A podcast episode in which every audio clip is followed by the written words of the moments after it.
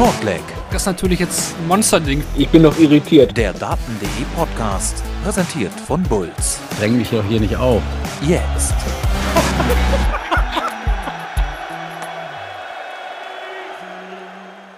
Nur zwei Tage nach dem großen Finale der PDC WM 2024 melden wir uns hier bei Shortleg, dem Daten.de Podcast, präsentiert von Bulls, nochmal mit einer ganzheitlichen Analyse der 16 Tage in London zurück. Außerdem gibt es am Ende der Folge noch eine kleine Vorschau auf die schon bald beginnende Q-School. Für euch heute am Start Marvin Vanbaum und Kevin Barth. Hallo Kevin. Hallo, schön, dass wir mal wieder gemeinsam das Vergnügen haben. Letztens, ja, glaube ich, im neuen Jahr einmal, aber sonst eigentlich die ganze WM nicht, ne? Nee, stimmt. Ich war ja am Anfang vor Ort, da hast du ja viel mit, mit Benny aufgenommen, mit Moritz Ja. und dann, wo du vor Ort warst, habe ich dann mit den beiden aufgenommen, mit Lutz und den ganzen verschiedenen Gästen, die wir hatten. Und mit Benny waren wir zu dritt, genau einmal, aber alleine ist schon, schon letztes Jahr, ist es schon ein Jahr wieder her, muss man sagen. Deswegen wird Zeit, dass wir wieder zusammenkommen. Ja, gut. genau, genau. Diese Folge leider nicht live. Da gab es ein paar technische Probleme. Da hoffen wir beim nächsten Mal wieder live auf Twitch mit dabei zu sein. So wie ihr es während der ganzen WM gewohnt wart. Deswegen heute diese Folge nur im Real Life als Podcast aufzeichnen, so wie in guten alten Zeiten. Zum Beispiel auf Spotify, Apple, Google Podcasts, neuerdings auch auf RTL Plus oder Amazon Music. Ihr könnt uns gerne unterstützen, zum Beispiel auf Patreon. Schreibt uns eure Meinung an die Social Media Kanäle von daten.de oder lasst einfach ein Abo oder ein Follow da. Das hilft uns wirklich sehr und haben ja auch einige während der WM getan. Ja, was machen wir heute? Wie gerade schon im Intro gesagt, der größte Teil, die WM-Analyse, nochmal so ein bisschen Revue passieren lassen, was uns da eigentlich alles so 16 Tage lang vor die Augen geraten ist und am Ende dann einen kurzen Ausblick auf die ja schon bald beginnende Q-School, die Qualifying School in Kalka und in Milton Keynes. Wir starten aber erstmal mit der WM.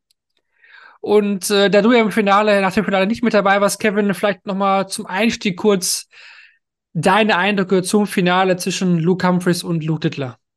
Ja, ich glaube, es war äh, spektakulär, es war faszinierend, was die beiden uns geboten haben. Also viel, viel Starkes dabei.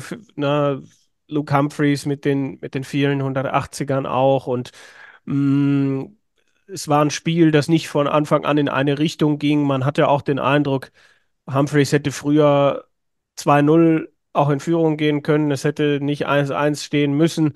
Dann kommt Littler auf, macht das richtig gut, führt 4-2, hat den einen Dart, den er nicht nutzt, und dann kommt Humphreys immer besser rein. Littler macht die kleinen Fehler. Humphreys ist oft da, zweimal nacheinander 108 gecheckt, fällt mir noch ein und spielt sich immer mehr da nach vorne und, und drückt dem Spiel seinen Stempel auf und zeigt halt, warum er davor auch schon äh, drei große Titel in 2023 gewonnen hatte. Aber beide Spieler können, glaube ich, stolz auf das sein, was sie da äh, erbracht haben.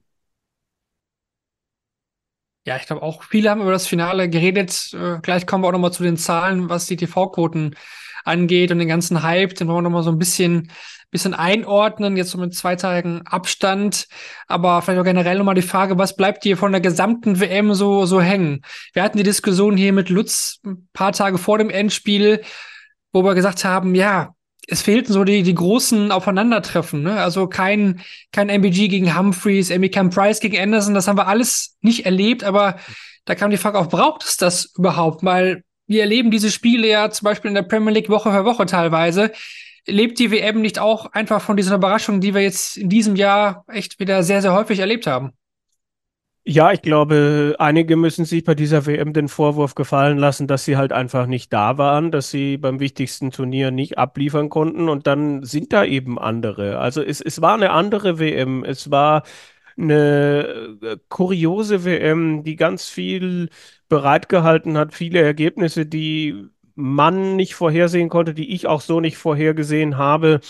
Ich fand aber das Grundniveau wirklich gut. Also nicht wie 2008, ich habe es nochmal nachgeguckt, mit äh, Kirk Shepard 85er Average im Finale, den er da gespielt hat. Also Überraschungen ja, vergleichbar mit 2008 aus meiner Sicht nein. was ja so die letzte WM war, wo es vielleicht ähnlich zuging.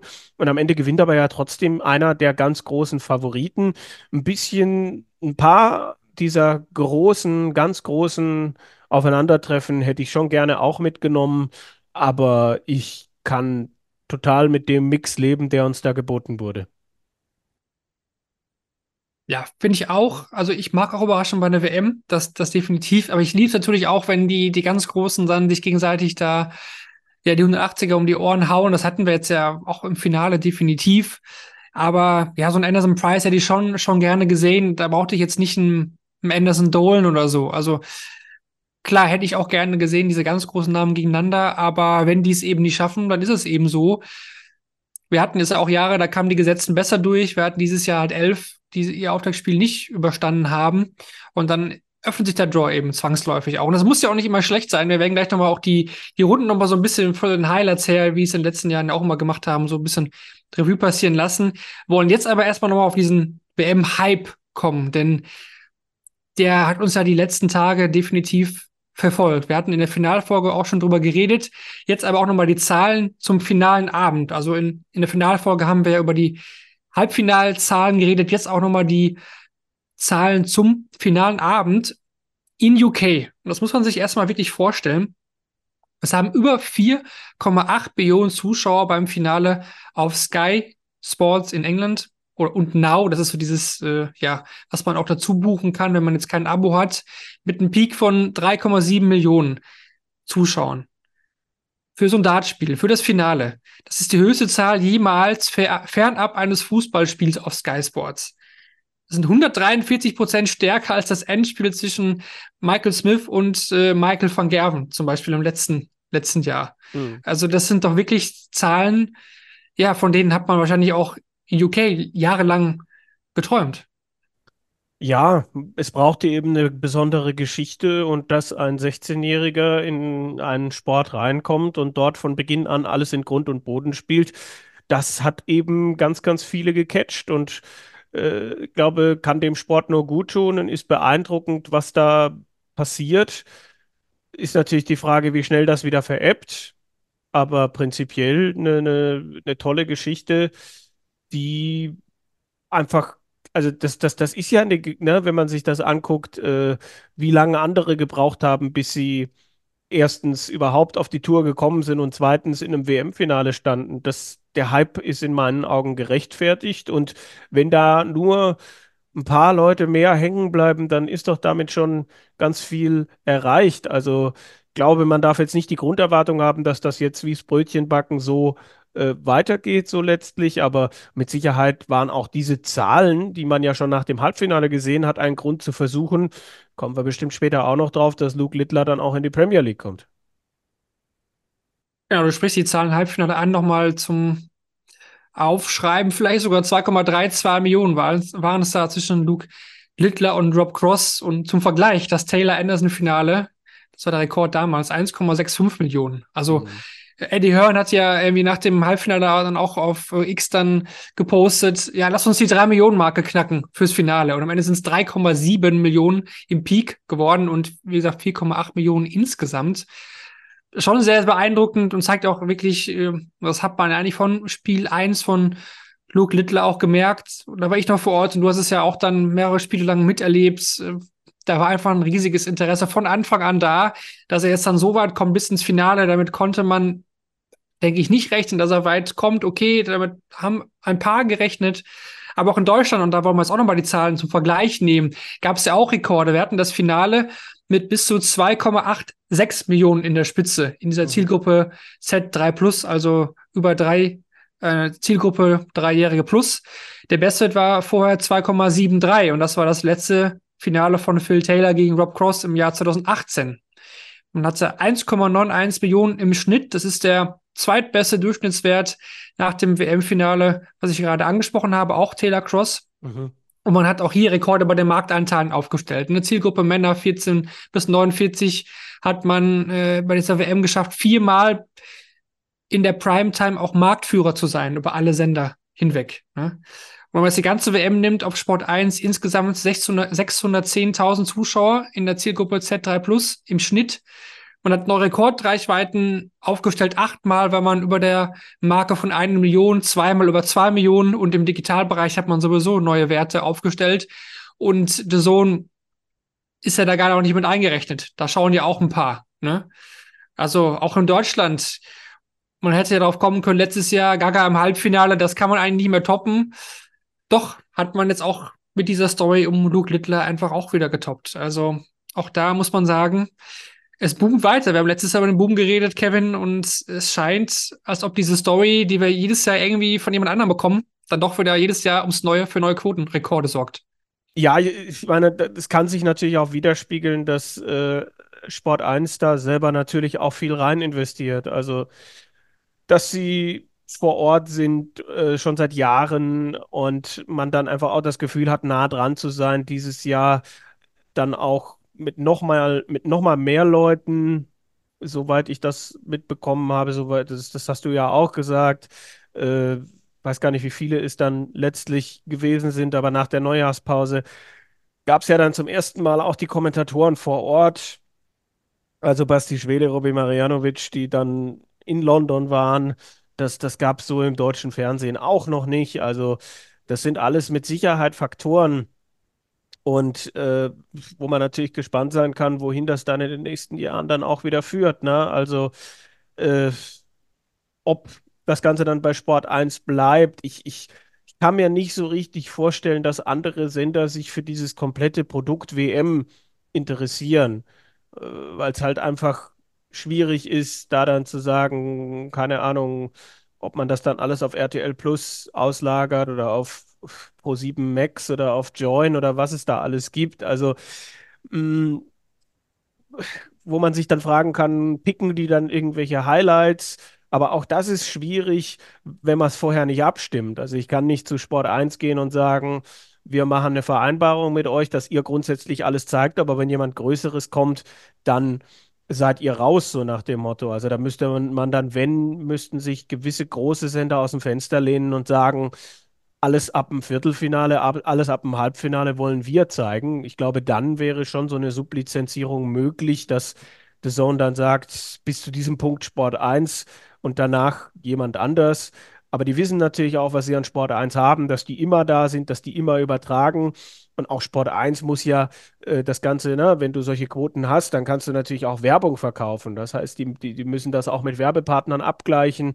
Äh, und, und die brauchen ja auch eine gewisse Vorlaufzeit und Sicherheiten. Das wird interessant, wie das in den nächsten Jahren weitergeht. Aber gerade dieses Produkt, wenn man es so nennen will, Dart WM, hat jetzt natürlich auch dadurch nochmal einen Kick äh, gekriegt. Und äh, man weiß natürlich nicht, ob man jedes Jahr so eine Geschichte hat entweder einen Deutschen oder jetzt sowas wie mit Luke Littler. Aber die Chancen, gerade weil Littler ja jetzt nicht von einem, heute auf morgen verschwinden wird und weil wir interessante deutsche Spieler auch haben, die Chancen, dass man auch in den nächsten Jahren damit punkten kann und diese Quoten ähnlich erreichen kann, vielleicht auch übertreffen kann. Also bei einem Deutschen im WM-Finale bin ich mir sicher, dass der Rekord nochmal fällt. Also da, da, da gibt es schon interessante Möglichkeiten. Man hat sich, glaube ich, in den letzten Jahren als Sport, auch wenn man nach wie vor in der Nische ist, in eine gewisse Position auch gebracht. Ja, finde ich auch. Also Sport 1 teilweise sechs, sieben Leute vor Ort gehabt. Moderatoren, Experten, hinter der Kamera einige. Also das ist schon echt stark anzusehen, was sich da über die Jahre hinweg ent entwickelt hat. Der Sohn war dann auch im Neujahr vor Ort, aber hatten auch viele Interviews halt nur über zuschalten, die auch nicht immer geklappt haben. Das ja, war jetzt vielleicht auch nicht mal so optimal. Ne? Und äh, ja, mein, in den Niederlanden ist es auch ins Pay-TV gewandert zu Viaplay. Ne? Die haben ja auch das übernommen. Ich meine, so eine Rugby-WM, die läuft da, glaube ich, auch auf Pro7 Max. Die geht ja auch richtig, richtig lange. Ich weiß nicht, wie die Quoten da sind. Das ist auch nicht mein Sport. Da bin ich ehrlich, kenne ich mich nicht so gut aus. Muss man, muss man abwarten. Ne? Ich meine, es gab ja schon mal Pro7 Max, haben wir schon mal das World Series Event in Deutschland auch übertragen oder Pro7 sogar teilweise dann auch, ne? Also so leichtes Interesse ist ja auch da. Die, die Promidats-WM läuft jetzt ja auch wieder dort. Das ist natürlich ein ganz anderes Event und das mhm. hat auch ganz andere Hintergründe, aber, aber trotzdem, ich, ich bin auch gespannt. Ich meine, Sky Sports in Deutschland, weiß nicht, ob die da Interesse dann haben. Und die, die Zahlen von Sohn, ja, kennt man jetzt ja auch nicht von der WM. Also trotzdem, da wird noch was hinzukommen. Also auf einem guten Weg sind wir da in Deutschland definitiv. Und du sagst es, wenn noch ein Deutscher im Finale oder so landet oder wir irgendwie ja zwei im Viertelfinale haben, keine Ahnung. Also dann glaube ich auch nochmal, dass da nochmal ganz andere Zahlen fallen können, auch in Deutschland. Aber die Story von Littler hat natürlich auch in Deutschland hier viele, viele beeindruckt. Auch die vorher noch nie Dart geschaut haben.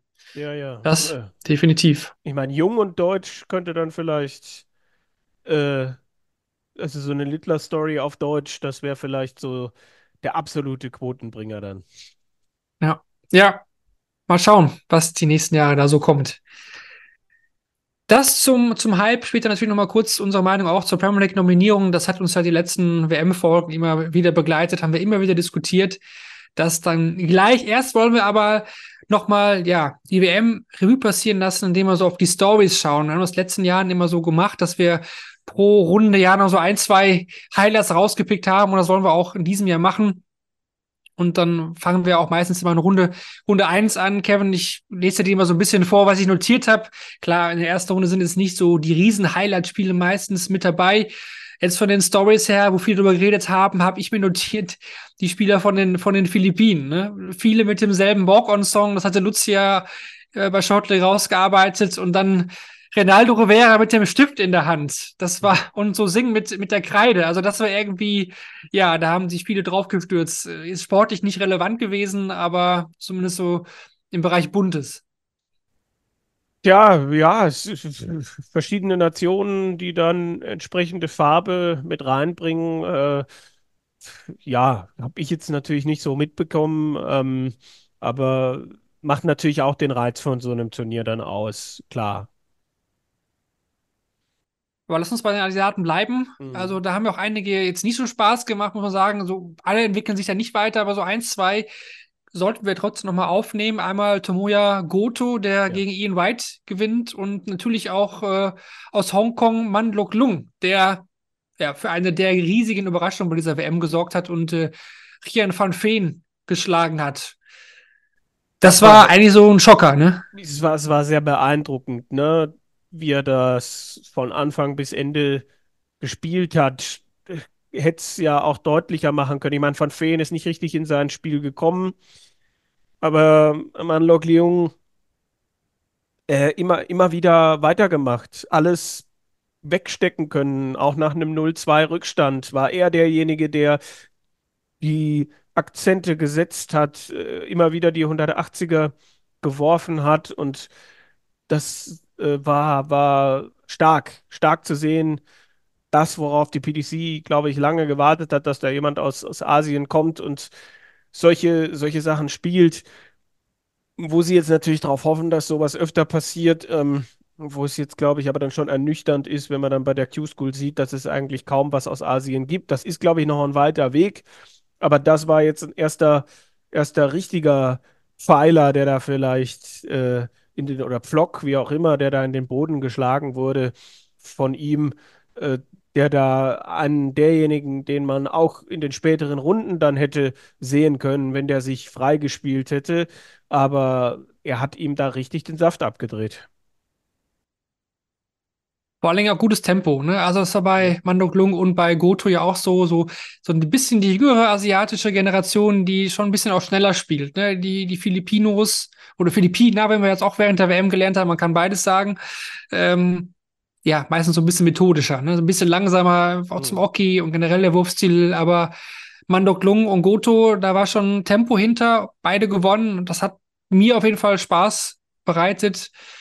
Und für mich so, ja, mit die Geschichten der, der ersten Runde, wo man ja natürlich ein paar Walk-ons sieht, die einen immer auch ergreifen vor Ort, die immer ziehen. Aber das waren so, so die kleinen Stories der, der ersten Runde. Und du hast ja gesagt, die WM ist eben auch ein bisschen bunt in der ersten Runde. Viele Spieler, die auch nicht oft auf so einer großen Bühne dann agieren. Also ja, war, war eines der, der Highlights in den ersten Tagen, definitiv. Ich glaube, es gab halt auch ein paar Spiele, die, die echt interessant waren, ne? Äh, äh, von Van den Bochade gegen Tricol, die uns, glaube ich, ganz gut unterhalten haben, weil alles drin war in dem Spiel. Und äh, ich glaube, ähm, Joyce gegen Spellman, worauf ich mich ja Ja. gefreut habe, hat, hat das absolut gehalten. Und was also, was Joyce da gespielt hat, aber auch Spellman, der immer wieder gezeigt hat, hey, ähm, da ist, da ist was möglich, auch jetzt vielleicht in Bezug auf die Q-School. Also da war ich echt äh, auch zufrieden. Ich meine, natürlich, du hast immer Spiele, die, wo du dann im Nachhinein gar nicht mehr so genau weißt, was da passiert, wo du nicht mehr so richtig drüber sprichst, dann, das ist mit Sicherheit auch hier passiert. Ähm, gab dann ja auch das Spiel mit Marco Kantele und Jaganski zum Beispiel, was echt zäh war, bis dann Jaganski doch nochmal äh, sich ein bisschen steigern konnte. Das fiel mir jetzt gerade nochmal ein. Ja, die, die zehn Spiele, die hast du ja auch mit dabei, ne? Am Nachmittag, da waren auch so ein, zwei Sessions, äh, da haben Exxon und ich auch vor Ort gesagt, ja, da müssen wir jetzt nicht von Spiel 1 an ja. mit dabei sein. Äh, da war auch Mickey Menzel involviert zum Beispiel, ne? Da haben wir auch gesagt haben, na, kommen wir mal ein bisschen später, nutzen wir mal die Zeit, um vielleicht auch mal ein, zwei Minuten länger zu schlafen. Ne? Also ist einem auch WM. Das gehört einfach dazu. Ja, Runde zwei. Schauen wir da noch so ein bisschen auf die Highlights. Und das war eigentlich schon am ersten Abend ja der Fall. Ne? Das erste Zweitrundenspiel, was da ausgetragen worden ist. Der Weltmeister ist am ersten Abend dann ja direkt in Runde zwei gefordert. Und Michael Smith, ja, er musste kämpfen ge gegen Kevin Dutz. Und das hätte auch schon da ins Auge gehen können. Ja, das war herausragend bei Dutz, wo man dann sich natürlich auch denkt, warum spielt der das, also warum hat er das nicht schon öfter so gespielt, wo man jetzt halt auch nicht weiß, kann der daran anknüpfen? Man wird es ihm wünschen, weil das war wirklich toll.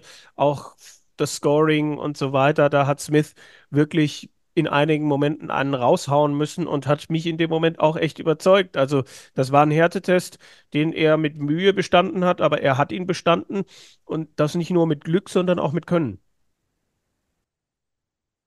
Er also als Gesetzer weitergekommen. Wir müssen aber viele hier aufzählen, äh, aufzählen von den Gesetzen, die nicht weitergekommen sind. Insgesamt nämlich elf Stück. Und da blicken wir vielleicht so auf die größten Namen, die rausgegangen sind. Peter Wright gegen Jim Williams, mhm. Kevin eigentlich sang- und klanglos. Ja, das war schon interessant, wo man dann auch das Gefühl hatte, dass Williams gar nicht immer sein bestes Spiel spielen musste. Also äh, Scoring-technisch bei Wright ganz viel, dann auch im Argen. Ein paar gute Momente gab es ja auch. Gut, Dartwechselei, darüber brauchen wir ja fast gar nicht reden. Aber dass er so rausgeht, wie war das, drei oder vier Lecks überhaupt nur gewonnen, wenn mich nicht alles täuscht. Und äh, Williams an dem Abend auch alles andere als überragend gewesen. Also da war jetzt für mich dann ein Richard Feenstra der Halbrechts in Grund und Boden spielt, äh, ein ganz anderes Beispiel, wobei Kim Halbrechts auch überhaupt nicht äh, reingekommen ist, aber, aber Wright, ja, das, das war. Das war seltsam. Zwischendurch hat man gedacht, ah, jetzt vielleicht, aber dann hat er eben auch, glaube ich, Set-Darts zumindest einmal nicht nutzen können. Und ja, ein, ein komplett gebrauchter Auftritt und Williams hat sich gefreut. Ja, fünf Lecks immerhin gewonnen, Peter Wright, aber der Average lag am Ende bei 83,87. Der ist schon heftig. Ich meine, Jim Williams hat ja auch nicht äh, überragend gespielt. 90,45. Es ist ja auch kein, kein Average, wo man sagt, okay, der wurde halt jetzt wirklich von einem super starken Jim Williams hier in die Schranken gewesen. Nein, es war einfach Peter Wright, der schwach war. Und ja. man konnte es vielleicht erwarten, dass er sich schwer tut, dass er jetzt im Average unter 90 bleibt und sogar ja fast in Richtung eher unter die 80er-Marke rutscht. Ähm, ja, war, war überraschend. Und äh, überraschend war sicherlich auch die Niederlage von James Wade gegen Matt Campbell. Oder war sie vielleicht doch nicht so überraschend? Ich meine, James Wade und WM sagst du ja auch immer. Das, das passt einfach irgendwie nicht. Ja, ich meine, es gab wirklich gute Vorzeichen für Wade. Also lief ja in letzter Zeit wirklich gut und man hatte so den Eindruck, hey, da hat wieder jemand den Dreh raus, jemand, der alles mitgemacht hat, genau zur richtigen Zeit die Kurve gekriegt. Und ich war, glaube ich, schon jemand, der gedacht hat, hey, vielleicht wird das seine WM. Aber äh, Campbell hat das gut gemacht. Campbell hat vielleicht so gespielt, wie man sich denken würde, dass Wade spielt. Ein richtig gutes Spiel gemacht, seine Chancen genutzt. Und so schlecht habe ich jetzt Wade gar nicht gesehen, aber sein Gegner war in dem Moment halt einfach besser. Und Wade, da kriegst du nicht immer die dreistelligen Spiele, aber er hätte da wirklich sein Ab, ja, denke doch, sein, sein mindestens A-Game, absolutes A-Game vielleicht gebraucht, um hier äh, nicht in Bedrängnis zu kommen. Am Ende hat auch dieses Ergebnis natürlich die Türe für Luke Littler Hm. definitiv geöffnet. Kommen wir später natürlich noch dazu. Weitere Sätze, die, die rausgeflogen sind. Espinel.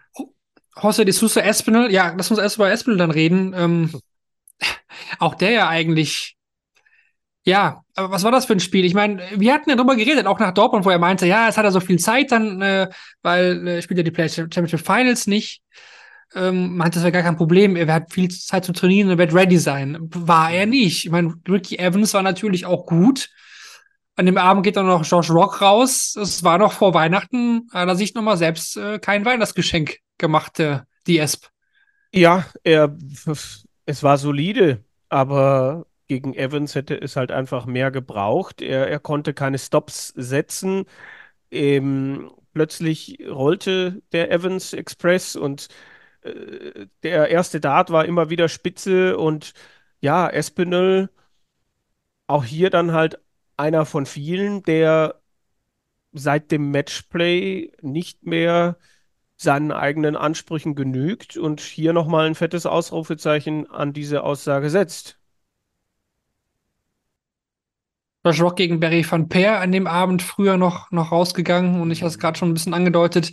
Da waren noch Gesetze dabei, von denen konnte man das so ein bisschen erwarten. Ne? Dirk van Dijvenbode hatten wir ja auch vorher, hattet ihr auch in der Vorschau gesagt, hm, ob, ob das was wird. De Sousa, hm, Danny Noppert war irgendwie nicht mehr so ganz auf, auf Schiene. Ja, aber bei Noppert weiß ich ja, also da, da war dann schon auch die Art und Weise, fand ich dann schon auch äh, krass. Also den hätte ich jetzt gegen Scott Williams gar nicht so wackeln sehen, aber mh, zumindest bei so Leuten wie Scott Williams, wie Ricky Evans, wie mh, was habe ich denn noch? Ja gut, Flo Hempel gegen Dimitri, da kommen wir wahrscheinlich Kritschmar gegen dazu. Ja. Kritschmar, äh, ähm, Feenstra. Das waren auch alles gute, wirklich gute Performances derer, die, äh, die sie da als Gegner hatten.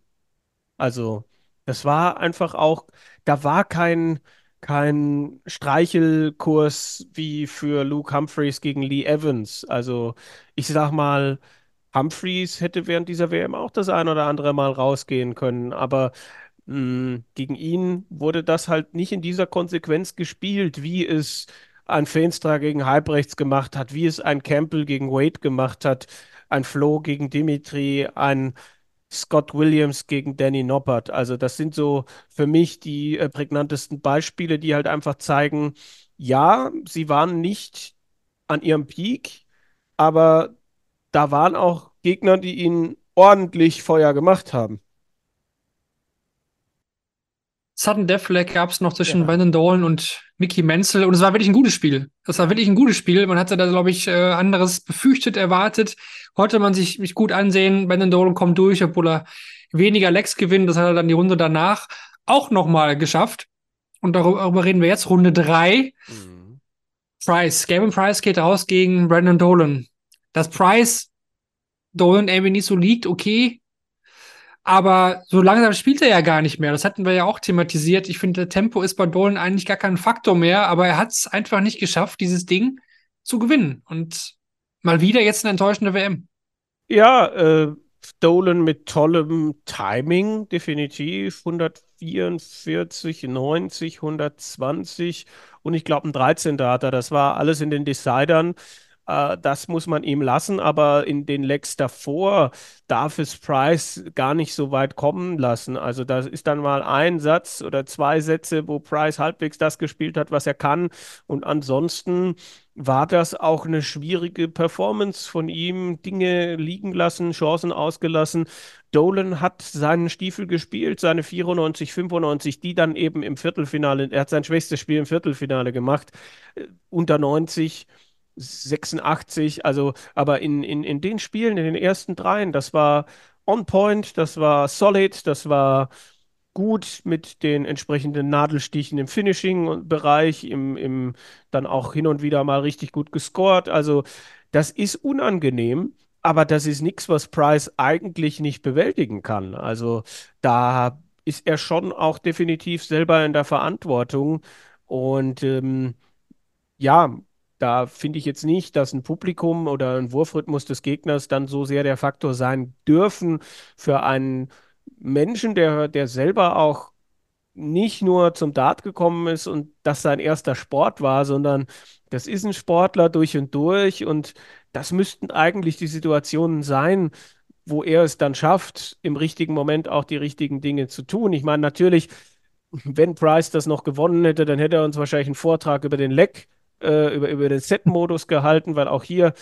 war es ja so, dass Dolan, wie du es gesagt hast, weniger Lecks gewinnt, aber sie halt zur richtigen Zeit entsprechend holt. Und das sind alles Dinge, die Price nicht erst seit gestern kennt und wo er ja einfach die Tendenz in diesem Jahr fortgesetzt hat. Jemand mit ganz, ganz viel Potenzial, jemand mit ganz, äh, der, der, der ganz toll Dart spielen kann, aber der es aktuell viel zu selten und in den falschen Momenten tut.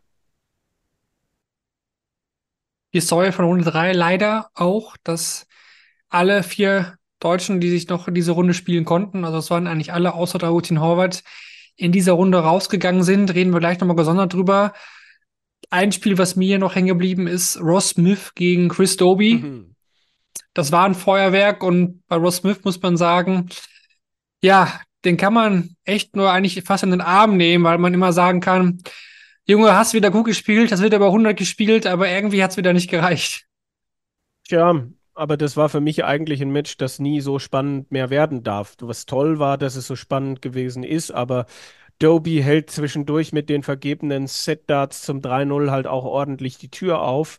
Und ähm, dann hat Smith eigentlich das Ding gedreht und dann macht er aber selber wieder die Fehler und dann bringt er Doby wieder zurück in das Spiel. Also das war schon faszinierend, wie sich Doby in den ersten beiden Spielen mit dreistelligen Averages, aber trotzdem haarsträubenden Doppelquoten immer wieder selber ähm, in die Bredouille gebracht hat. Und tolles Spiel zum Anschauen, wo aber Doby, glaube ich, deutlich früher äh, den Deckel drauf machen muss. Ja, Hollywood ist ein gutes Stichwort, denn im Achtelfinale hat das nicht so spannend gemacht, muss man sagen. Er hat hm. den Titelverteidiger Michael Smith mal eben ohne Satzgewinn nach Hause geschickt. Und äh, das fand ich schon beeindruckend. Also vom, vom Beginn an war da auf Schiene. Scoring war ja das ganze Turnier eigentlich fast über ja. richtig, richtig stark. Das war ja einfach Weltklasse, muss man sagen. Und hat Smith da auch einfach nicht reinkommen lassen. Und, ohne Satzgewinn der amtierende Weltmeister raus, das ist schon, schon hart gewesen. Ja, also da merkt man halt manchmal, wie Zahlen dann auch täuschen können. Ne? Smith und Doby waren ja, glaube ich, noch nicht mal einen Punkt beim Average auseinander, aber Smith halt einfach in den falschen Momenten diese Werte gesetzt und äh, dem Spiel überhaupt nicht seinen Stempel aufdrücken können. Doby dafür diesmal deutlich sicherer auch auf dem Finishing gewesen und lässt auch nichts mehr anbrennen, als dann mal bei Smith die 140 fällt. Da kann er dann äh, nochmal einen Gang höher schalten, Doby. Also das war schon beeindruckend, wie er da den Titelverteidiger zerlegt hat. Es war erwartbar, aber 4-0 hätte ich jetzt auch nicht getippt. Brandon Dolan auch hier wieder ein Faktor gewesen in dieser Runde. Schmeißt nach Gavin Price dann auch noch Gary Anderson raus an, an diesem Abend, wo echt einiges drin gesteckt steckt hat. Äh, danach kam es dann auch noch zum Spiel ähm, Stephen Bunting gegen, gegen äh, Michael van Gerven oder eben auch Smith Doby. Das war auch noch an diesem Abend, ja, habe ich gar nicht kommen sehen, weil ich hätte Anderson eigentlich gut gesehen im ersten Spiel, dann ein kleiner Wackler gegen Kitschmer im, im zweiten Spiel, aber dass er dann gegen Dolan rausgeht, der zuvor auch Preis geschlagen hat, wo man auch weiß, okay, muss ich schon ein bisschen aufpassen. Auch überraschend, vor allen Dingen, weil Anderson es ja zwischendurch gedreht hatte eigentlich. Ja, ja, also kein guter Start, aber dann kommt er zurück und dann äh, bricht er aber wieder ein und hat dann diese verpassten Doppel auch im siebten Satz, wo das Spiel ja dann eigentlich auch in seine Richtung kippen kann. Und also, ja, da hat Dolan wieder solide gespielt, aber wieder einen Gegner gehabt, der viel zu viele Fehler gemacht hat. Und das ist halt etwas, was dann auf dem Niveau bestraft wird, wo ich dann auch enttäuscht war und mehr erwartet habe von Gary Anderson. Da ist er aber nicht alleine. Also Stephen Bunting ich werde den nie wieder in irgendeiner Form zu einem, also ich habe den eh nicht zum Turnierfavoriten gemacht, aber äh, für mich war das so, ich habe mich total auf dieses Spiel von Gerven gegen Bunting gefreut und dieses The Best Version of Myself und so weiter mhm. und so fort. Mhm. Äh, und um mich herum auch Menschen, die das alles geglaubt haben. Und ich habe immer gedacht, ja, er würde ihm bestimmt ein gutes Spiel geben können, aber welcher Bunting wird es sein? Und es war wieder der Bunting, der im entscheidenden Moment nichts von alledem auf die Bühne gebracht hat und mich in dem Moment kolossal enttäuscht hat. Und äh, ja, ich glaube nicht, dass ein Spieler, bei dem sowas immer und immer wieder in genau diesen Momenten passiert. Das ist ja kein Zufall, dass er im Spiel davor irgendwie 15 Punkte besser spielt oder weiß nicht wie viel Prozent, wenn man das so messen könnte. Ähm, und der dann halt sagt, ich bin der Massive Underdog. Ja, aber dann spielt er eben doch gegen den Namen Michael van Gerven. Ich weiß, er war bei dem Players Championship Finals näher dran.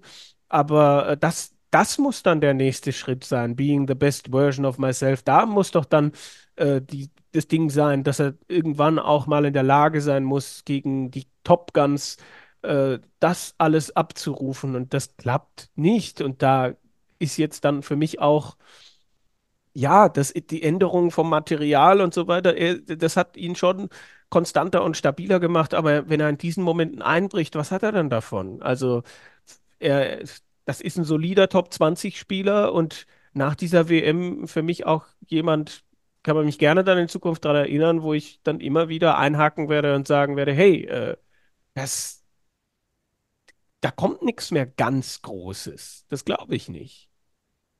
Hm. Was, was mittlerweile echt sehr gut ankommt, ist ein Walk-On-Song. Ne? Titanium, ja, also das, das der zieht. auch in der Halle, definitiv. Ja. Also der zieht jetzt mittlerweile wirklich. Also da kriege ich auch Gänsehaut, muss ich sagen. Der, der kommt gut an. Gänsehaut kriege ich auch eigentlich immer noch beim Walk-On von Barney. Ja. Raymond von Barnefeld gegen Luke Littler. Das Generation-Duell satte 40 Jahre liegen zwischen den beiden. Und Barney kann man gar nicht so viel vorwerfen. Hat ein tolles Spiel geliefert.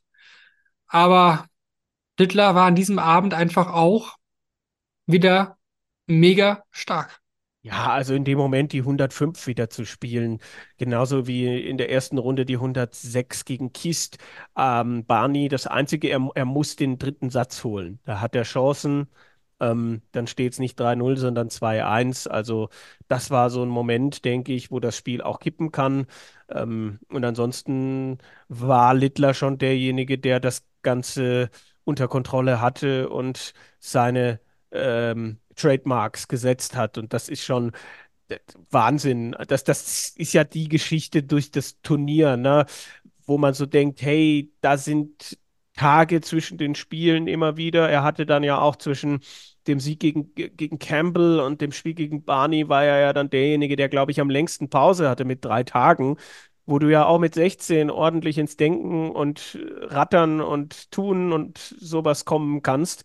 Aber dann kommt er zurück und liefert das ab. Und das geht ja dann weiter im Viertelfinale da, wie er da Dolan vernichtet und im Halbfinale dann auch wieder gegen Cross. Also die Aufgaben, die ihm gestellt wurden, plus der Rummel um seine Person und das dann alles auszublenden und einfach die, das zu tun, was, was er getan hat. Einfach er selbst zu sein und da auf der Bühne das abzurufen.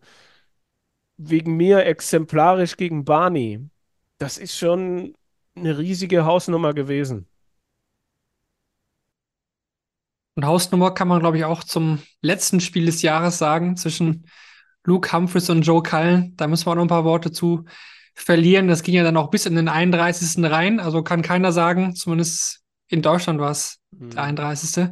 Dass am 31.12. kein Dart zu sehen war. Die haben es sich richtig, richtig gegeben. Aber da muss ich jetzt, wenn du auf Bunting draufgehauen ja, hast, so ein bisschen. Ich, wer, wer hätte ich jetzt bei Kallen auch gemacht.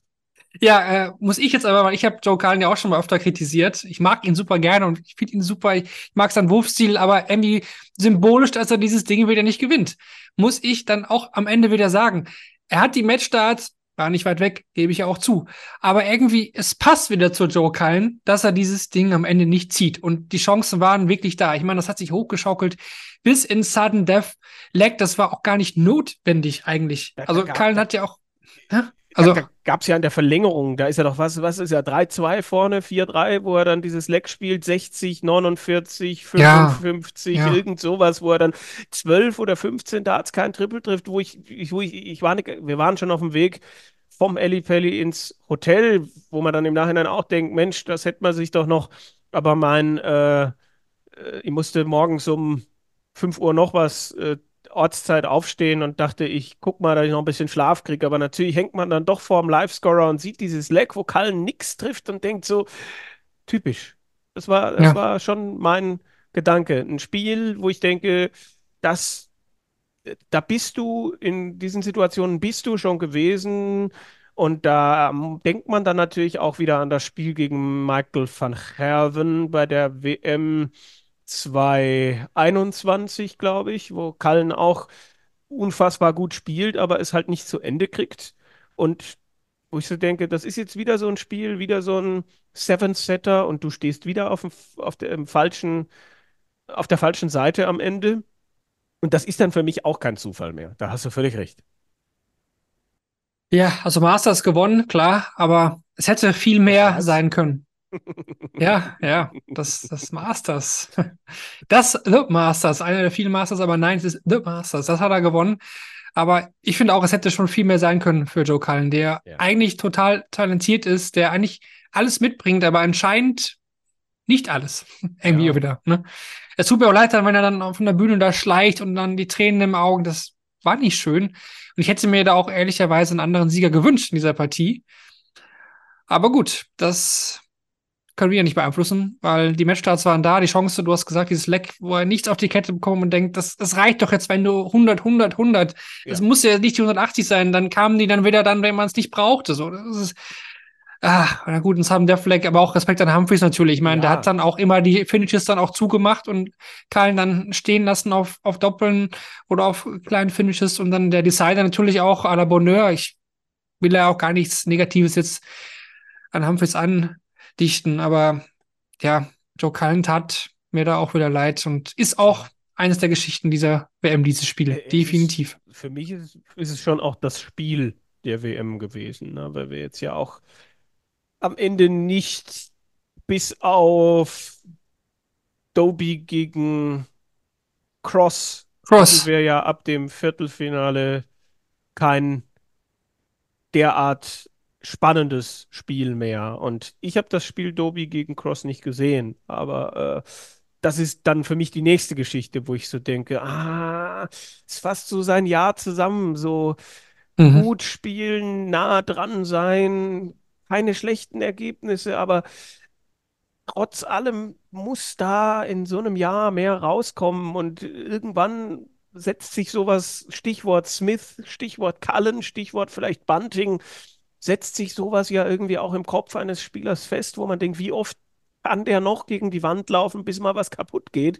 Und das ist so ein Spiel, ich weiß gar nicht so genau. Ich habe es nicht nachgelesen, ob er, ob er Matchstarts bekommen hat. Äh, müsstest du mir. Doby hatte einen au- auf Bull. Ja, einen, einen, das ist, meine Cross kommt stark zurück. So ein Spiel hat ja immer zwei Geschichten, aber das bin ich sehr gespannt, wie er das wegsteckt. Also, puh. Also Doby war von Anfang an jemand, wo ich gesagt habe, ja, mindestens Viertelfinale und dann geht es vielleicht sogar ins Halbfinale und dann, wenn man gesehen hat, wie die Auslosung war, wäre vielleicht auch das Finale möglich gewesen.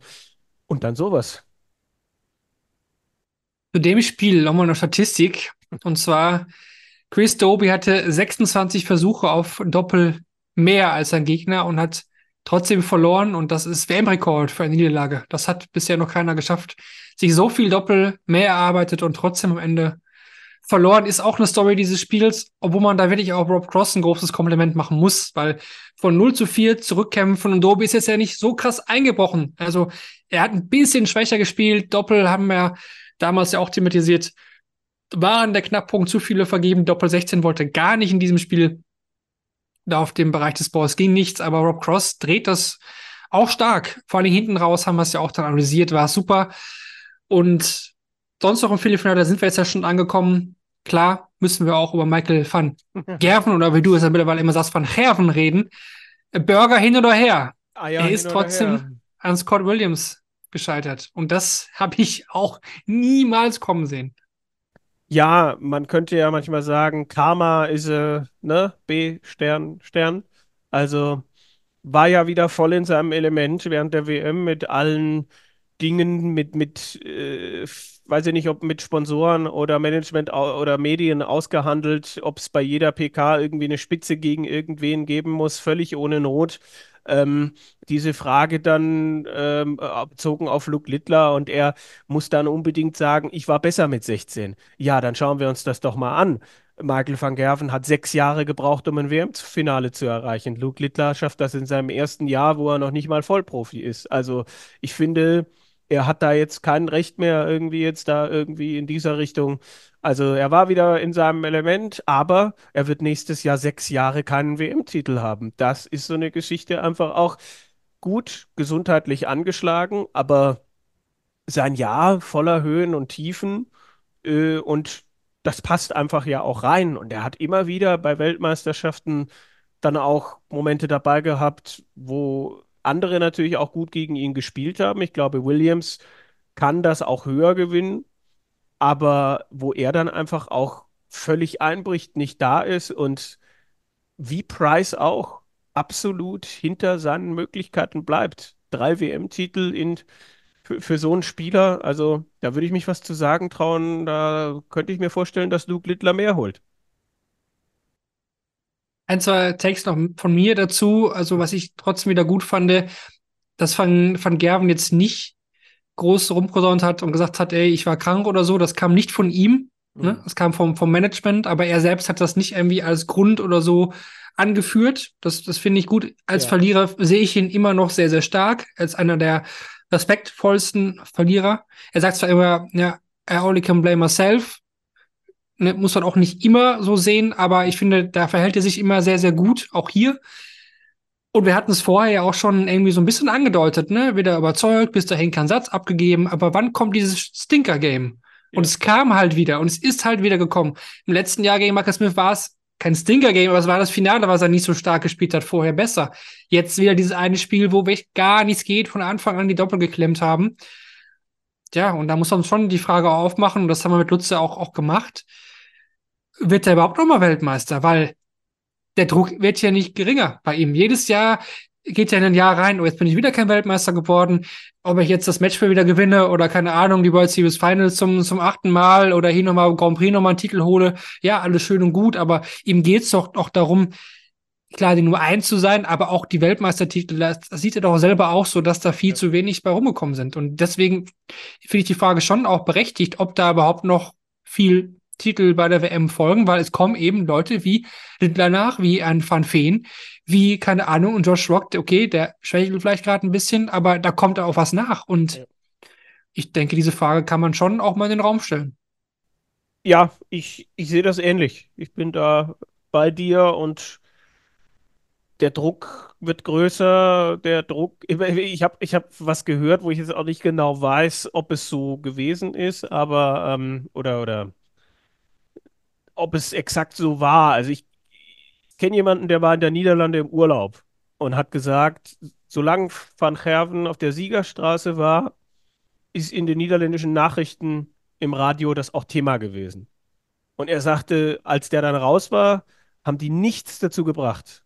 Also, wenn das so war, dann, dann sieht man halt einfach auch, wie der Druck bei ihm zu Hause ist. Ne? Es zählen nur Titel. Und nächstes Jahr dann, wie gesagt, sind es dann sechs Jahre seit dem dritten Titel 2019. Und ja, der, die Tendenz, wenn es eine gibt, zeigt nach unten. Natürlich ist da der äh, Mighty Mike, der das immer wieder auch zeigt und, und dann beim, was weiß ich was, äh, Poland, Darts, Masters, alles in Grund und Boden spielt. Aber das ist dann ein Wochenende. Und das, das ist nicht mehr diese Grunddominanz, äh, was natürlich jetzt, glaube ich, auch schwierig ist, weil immer mehr Leute ein ähnliches Niveau spielen können. Aber ähm, es sind zu viele dieser Bad Moments dabei. Und das war bei dieser WM eben auch so. Und ja, Scott Williams, über ihn haben wir noch nicht gesprochen. Ne? Es ist, es war mit Sicherheit auch in keiner Partie, die er gemacht hat, so, dass sein Gegner sein A-Game auspacken konnte. Ähm, und dann war Williams aber zur Stelle. Er hatte Timing, er hatte dieses Dolan-Game so mit Mitte bis hoch 90, also auch, auch nicht so ein, so ein Shepard-Ding letztlich. Aber wenn man es vergleichen kann mit, mit 2008, trotz allem Gegner, die nicht auf Touren kommen und Williams, der das ausnutzt. Und da bin ich jetzt natürlich dann auch gespannt. Es ist äh, jetzt keiner, bei dem ich jetzt erwarte, ich habe es äh, nach dem Halbfinale auch gesagt, dass der jetzt irgendwie alles aufrollt und weiter nach oben klettert. Das sehe ich nicht. Aber er hat das Beste aus dieser WM gemacht. Ja, die Frage hatten wir ja gemeinsam aufgestellt. Ne? Can he do it on board 16, a Player Championship Number 7 in Hildesheim?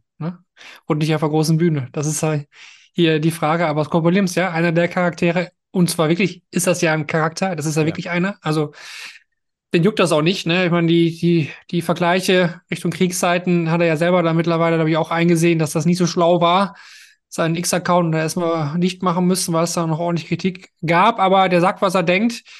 Der wird auch weiterhin Strafen kassieren. Das ist so, der ist so und ja, bereichert irgendwo mit seiner Art auch den, den Circuit muss man nicht gut finden, kann man gut finden, kann man auch nicht gut finden. Ich denke, mhm.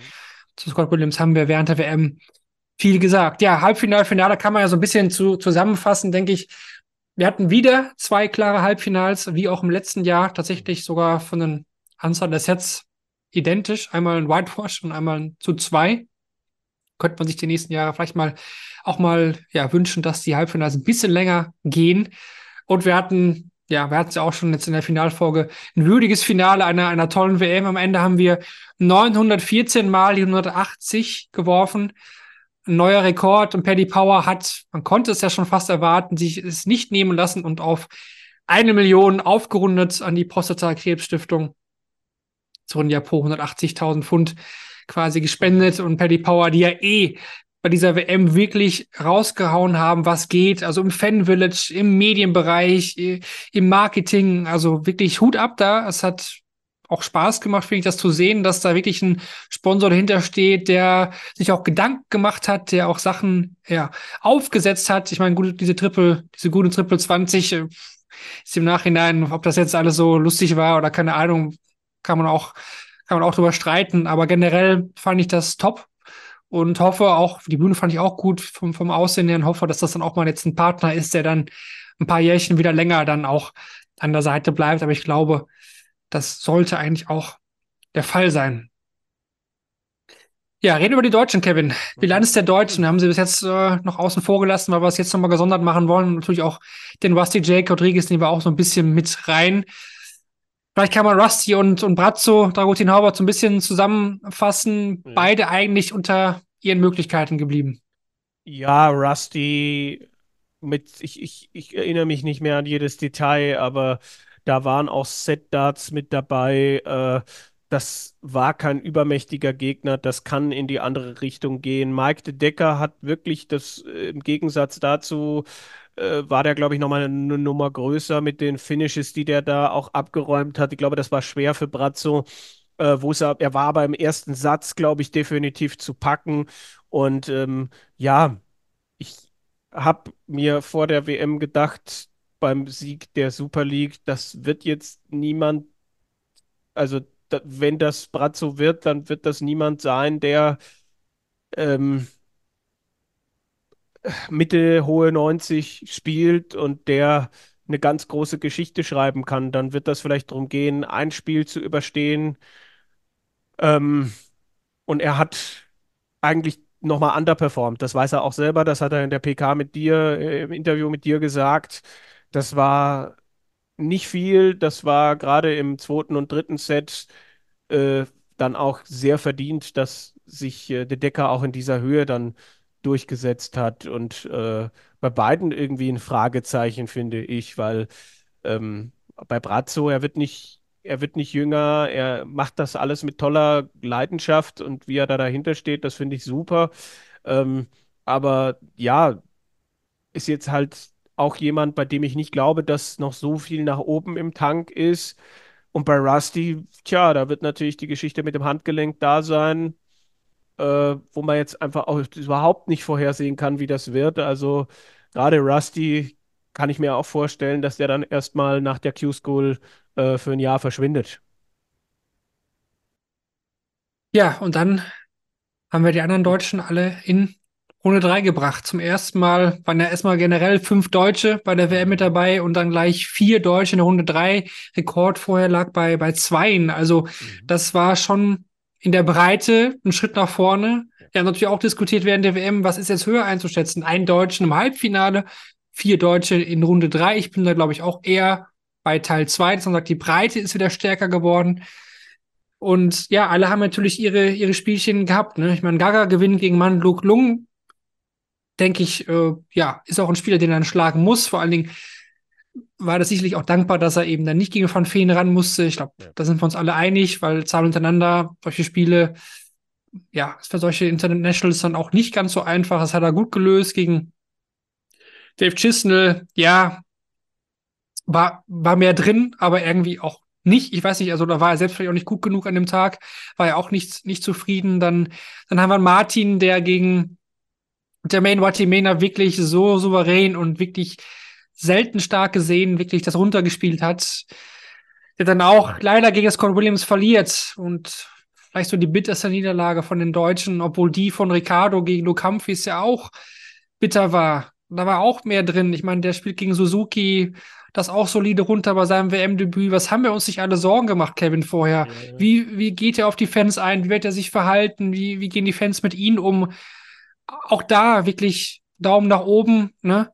Und ein Flo Hempel, der ja diese Bühne einfach liebt, der dann die mit die Funbash legt. Über den Slevin haben wir gesagt, ist machbar, aber dann diese 151 checkt und dann zwei, zwei Zähne hintereinander. Also die Deutschen haben auch geliefert, auch wenn sie dann alle gesamt in, in Runde 3 dann schlussendlich ausgeschieden sind. Ja, es gab viele tolle Momente. Es gab ähm, dann auch, du hast die Zweitrundenspiele angesprochen, wo eigentlich alle einen guten Eindruck gemacht haben.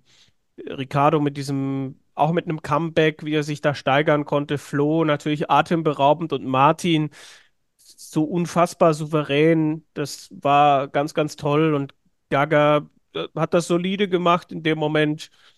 Mm, und dann hatten wir ja auch schon nach der, also schon vor der Weihnachtspause hatten wir 44 Sätze mit äh, deutscher Beteiligung, die dann mindestens sicher waren. Und dann äh, kamen da noch sieben weitere dazu. Dann sind wir am Ende bei 51 gelandet und haben damit, glaube ich, die 50 überschritten, die es letztes Jahr mit äh, Gaga bei der WM äh, insgesamt gab, mit deutscher Beteiligung, die Sätze. Ähm,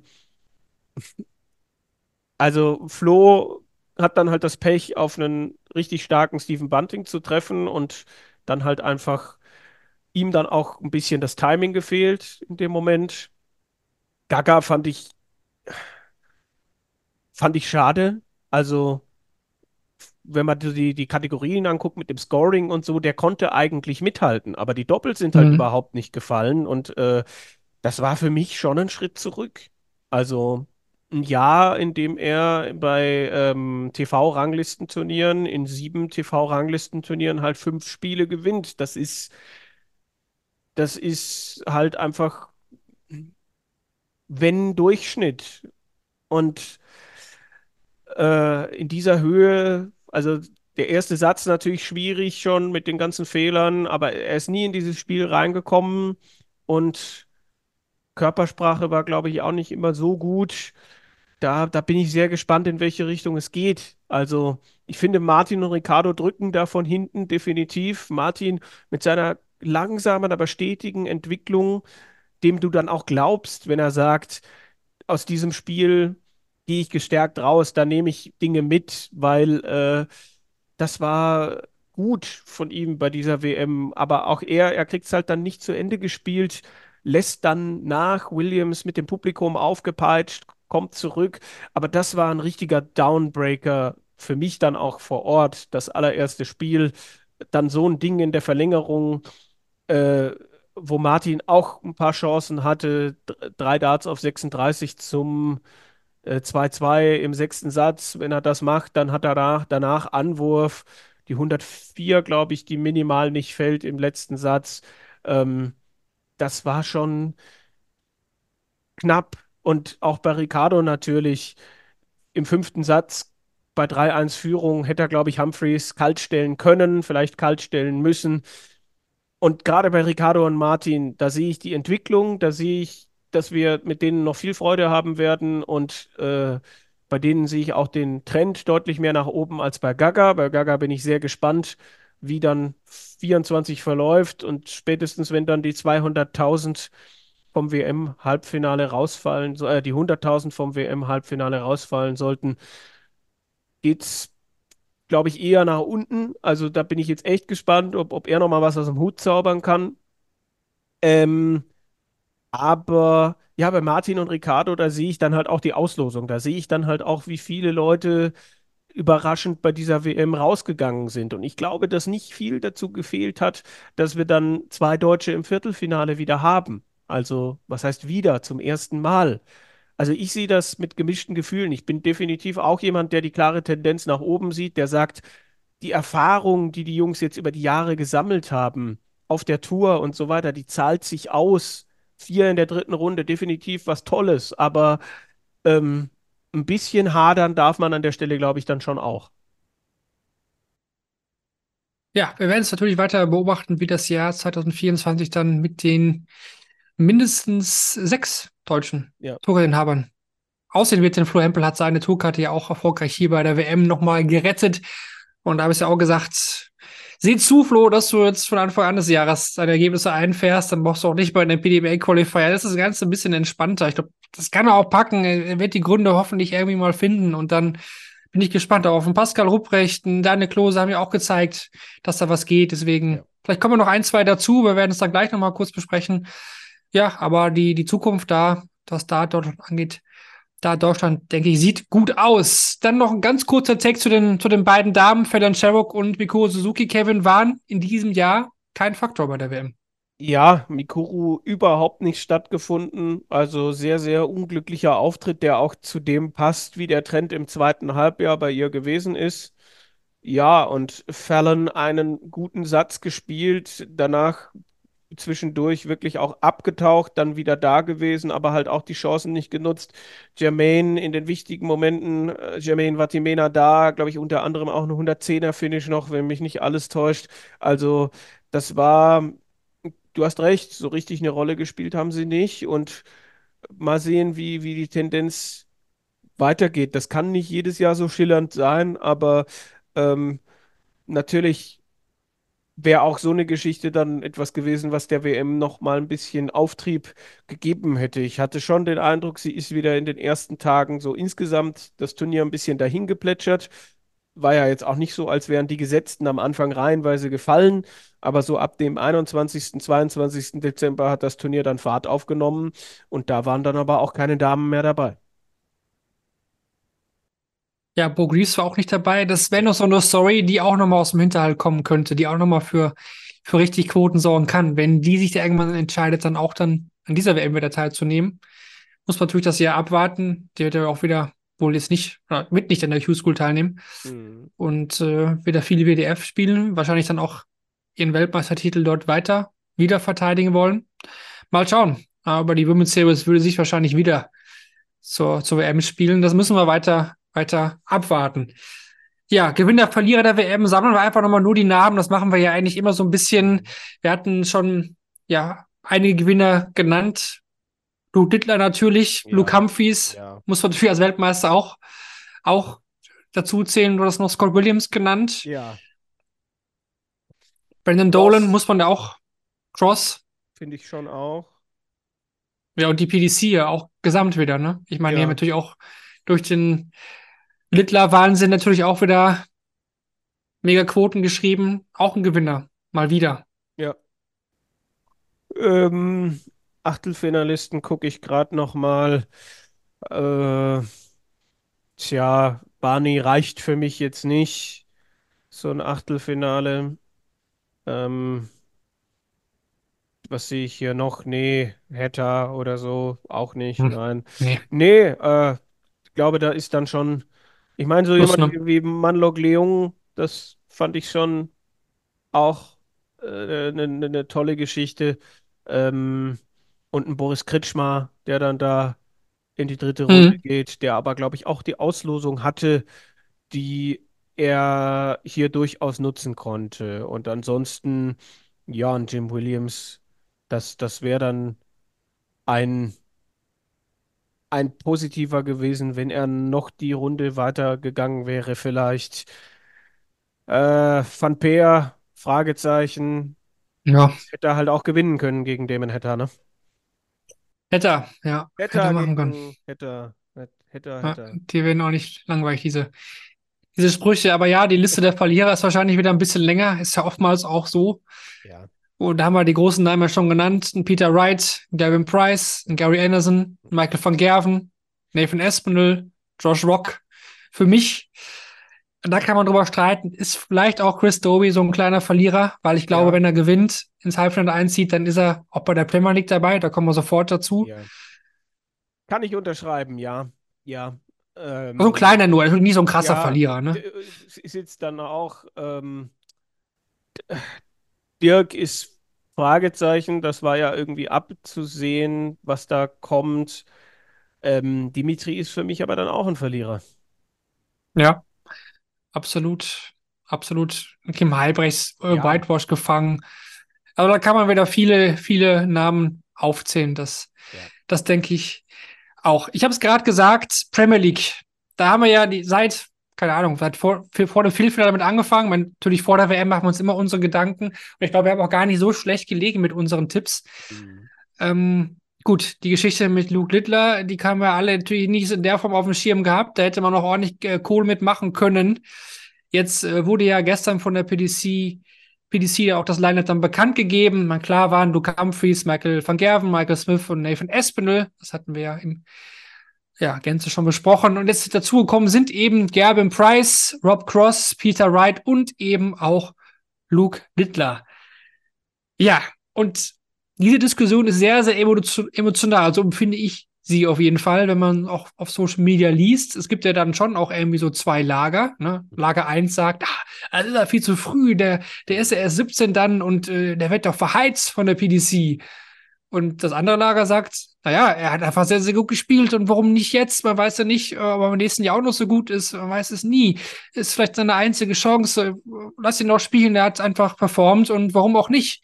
Er hat sich das doch verdient, sportlich. Ja, und welchen Lager bist du? Ja, ich, ich, ich habe eben hinter vorgehaltener Hand erstmal gegähnt.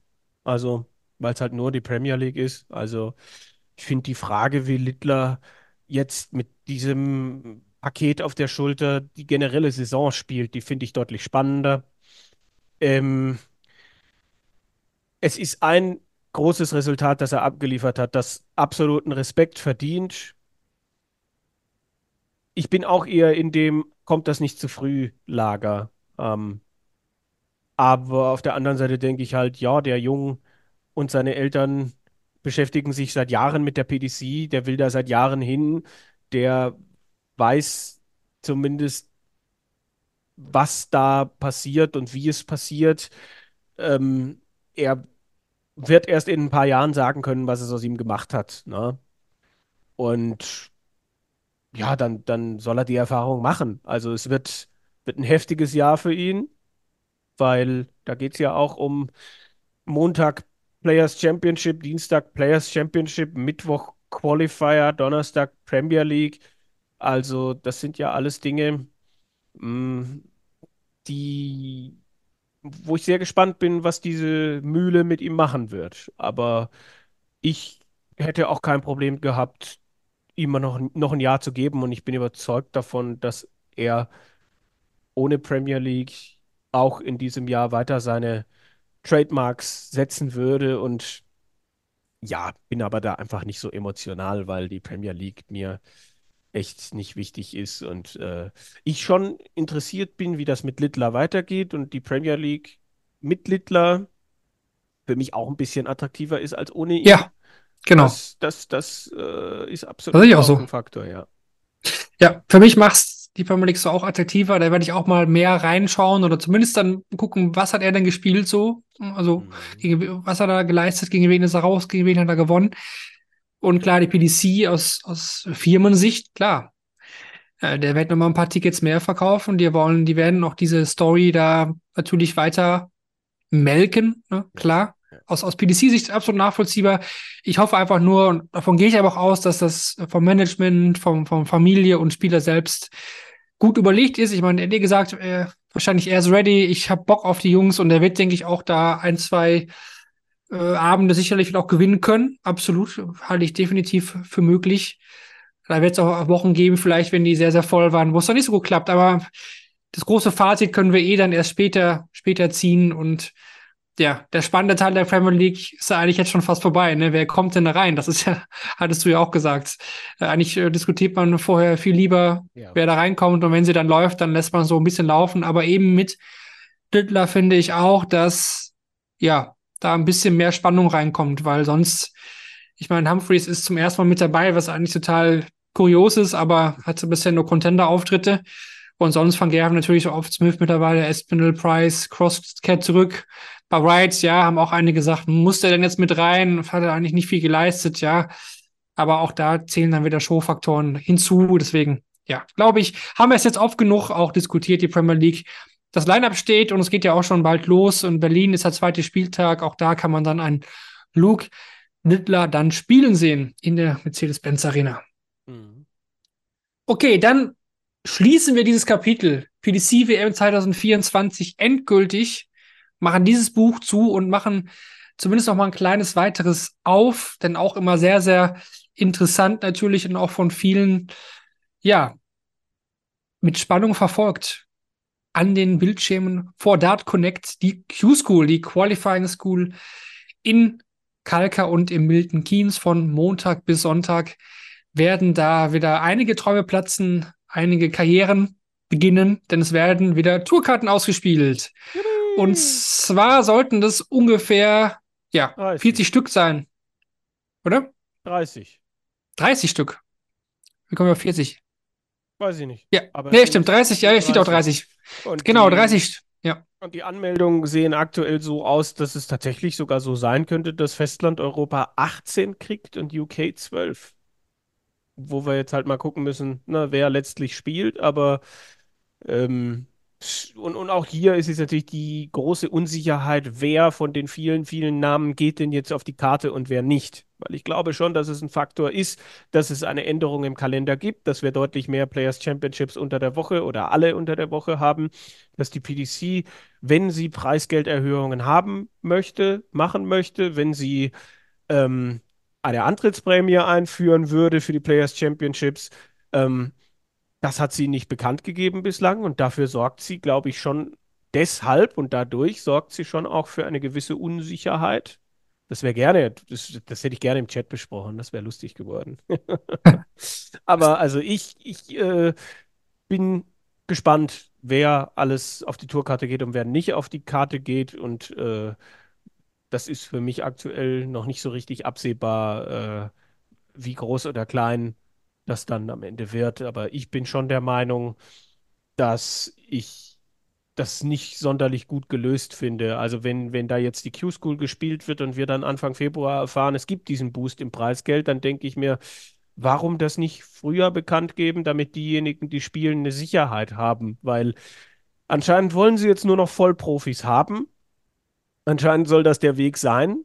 Aber ich finde, man muss dann als Firma auch ein bisschen was dafür tun. Und das wäre die Sicherheit, dass ich nicht immer nur mindestens ein Spiel sogar gewinnen muss, damit ich überhaupt Geld habe. Also geht ja nicht darum, mit riesigen Antrittsgeldern um sich zu schmeißen, aber ähm, 250, 300 Pfund, die ich sicher hätte für so ein Turnier, sind sind halt besser als nichts, weil dann gehe ich halt mit 500 bis 600 und kann damit zumindest schon mal meine Reisekosten so abdecken. Also, äh, und, und da haben wir im Forum dann auch gehört, ja, und Ausrüster und so weiter. Also, ich weiß, dass einer der größten deutschen Spieler, ohne da jetzt einen Namen zu nennen, ähm, bei seinem ersten Sponsorenvertrag 250 Euro pro Monat gekriegt hat. Davon hast du nicht gegessen, davon bist du nicht verreist. Also, das ist meine Meinung.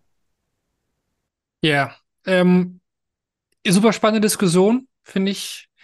Sieht man auch im Forum, wird fleißig auch diskutiert. Auch die Spieler, die wollen wir gleich auch nochmal kurz anreißen. Natürlich, vielleicht, vielleicht meine Meinung dazu. Ähm, verstehe natürlich deinen Ansatz.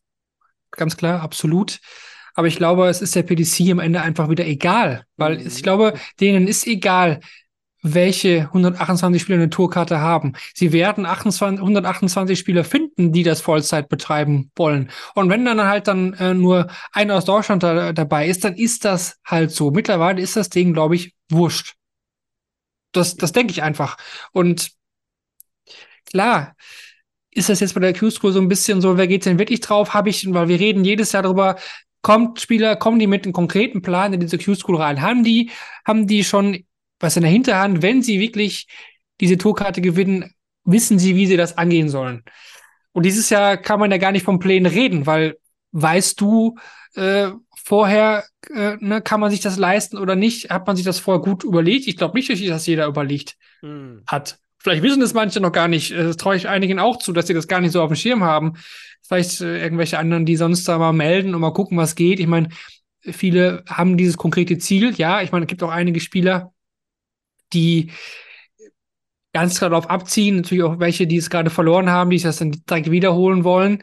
Aber ja, das ist halt schon ein bisschen in der Hinterhand dieses Jahr. Ne? Also jetzt jemand, der die Tourkarte gewinnt, will er die überhaupt wirklich haben? Will er das wirklich voll durchziehen oder macht er auch so ein, so ein ja, ich schau mal und vielleicht spiele ich mal zehn mit und vielleicht sage ich bei zehn ab und mal gucken kann auch nicht im Interesse der PDC sein, finde ich. ich. Es gibt ja immer noch keine offizielle Regel, dass man so und so viel Prozent an Turnieren gespielt haben muss. Ähm, obwohl es ja auch irgendwie Gerüchte auch durch, durch Vincent van der Voort jetzt gab, dass der irgendwie gesagt hat, na, es soll wohl sowas ähnliches eingeführt werden in den Rules. Bin ich auch mal gespannt. Fände ich jetzt zum Beispiel sehr, sehr gut, aber ja. Also, macht, das macht natürlich für deutsche Spieler oder auch, ja, Österreicher, keine Ahnung, macht das Ganze natürlich ziemlich schwierig. Ja, also ich finde, ich finde es schwer zu verlangen, so dieses, du setzt jetzt alles auf eine Karte. Du gibst jetzt alles auf, um Profi zu werden. Äh, du, du äh, brauchst da Glück und, oder, oder Background, dass du wie Ricardo Unterstützung von deinen Eltern hast, dass du vielleicht einfach von Beginn an eine gute Verbindung zu Sponsoren hast, dass du dich so aufopferst und sagst, ich spiele sonst auch irgendwie Kneipen- und Thekenturniere, um irgendwie meinen Allerwertesten zu finanzieren. Ähm, das ist etwas, wo ich dann schon finde, dass das Professional and Professional Darts Corporation auch dafür stehen sollte, zu sagen, wir, wir bieten eine gewisse Sicherheit. Und wie gesagt, damit habe ich nicht gemeint, tausende Euro äh, Antrittsprämie. Aber du hast schon recht, es kann ihnen egal sein, weil auch die Anmeldezahlen jetzt zeigen, dass sie genug Leute haben werden. Und am Ende bin ich mir auch sicher, dass, dass, dass wir nicht das Problem haben werden, dass, dass die Tourkarten keiner will. Ähm, konträr dazu ist halt so dieses Ding, ähm, das passt halt nicht zur, zur Strategie der Globalisierung für mhm. mich. Ja. Also soll das nur bei der WM so sein? Weil auf der anderen Seite habe ich mit Russ Bray gesprochen und der hat gesagt, äh, meine Ambassador-Rolle in Zukunft ist dann eben auch so, dass ich auf dem asiatischen Markt versuche, den neuen Phil Taylor, den neuen Michael van Gerven zu finden. Das heißt, auch das scheint ja eine Strategie zu sein. Aber mit diesem Terminkalender lockst du doch niemanden aus Asien mit dem, dem, dem, der Umgewöhnung auch an die europäische Kultur, weil man dann halt auch viel in Europa sein muss, lockst du doch niemanden da hinterm Ofen vor. Und das zeigen doch jetzt auch die Anmeldungen. Da ist dann äh, äh, Kai van äh, Lung ist dann mit dabei, der in England lebt und ein Japaner ja. oder zwei habe ich noch gesehen. Keine Filipinos dieses Jahr, kein Mann Lok Lung. Ähm, das, das ist doch völlig konträr zueinander. Ja, absolut. Ich meine, Anmeldezahlen, das sind knapp 500 in der European Q-School, was natürlich mhm. Wahnsinn ist. Wir haben roundabout 350 in UK, also das verschiebt sich schon in die letzten Jahre auch nochmal stark Richtung European Q-School. Ich meine, der Standort Kalka, nah an der niederländischen Grenze, zieht viele, viele Niederländer auch an, aber weiterhin auch viele Deutsche. Das sind äh, über 170 in diesem Jahr. Also das ist eine stolze Anzahl. Klar sind da einige auch dabei, die sicherlich nicht auf Tourkarte gehen und einfach auch nur, ja, diese Qualifier dann spielen wollen und Challenge Tour vielleicht, ne? Oder auch mal reinschnuppern wollen. Das trifft sicherlich auf einige, viele, viele zu. Aber natürlich auch welche, die schon auch davon auch so ein bisschen, bisschen träumen. Lass uns das nur kurz erklären. Also auch in diesem Jahr wieder zwei Stages, ne? First Stage und Final Stage.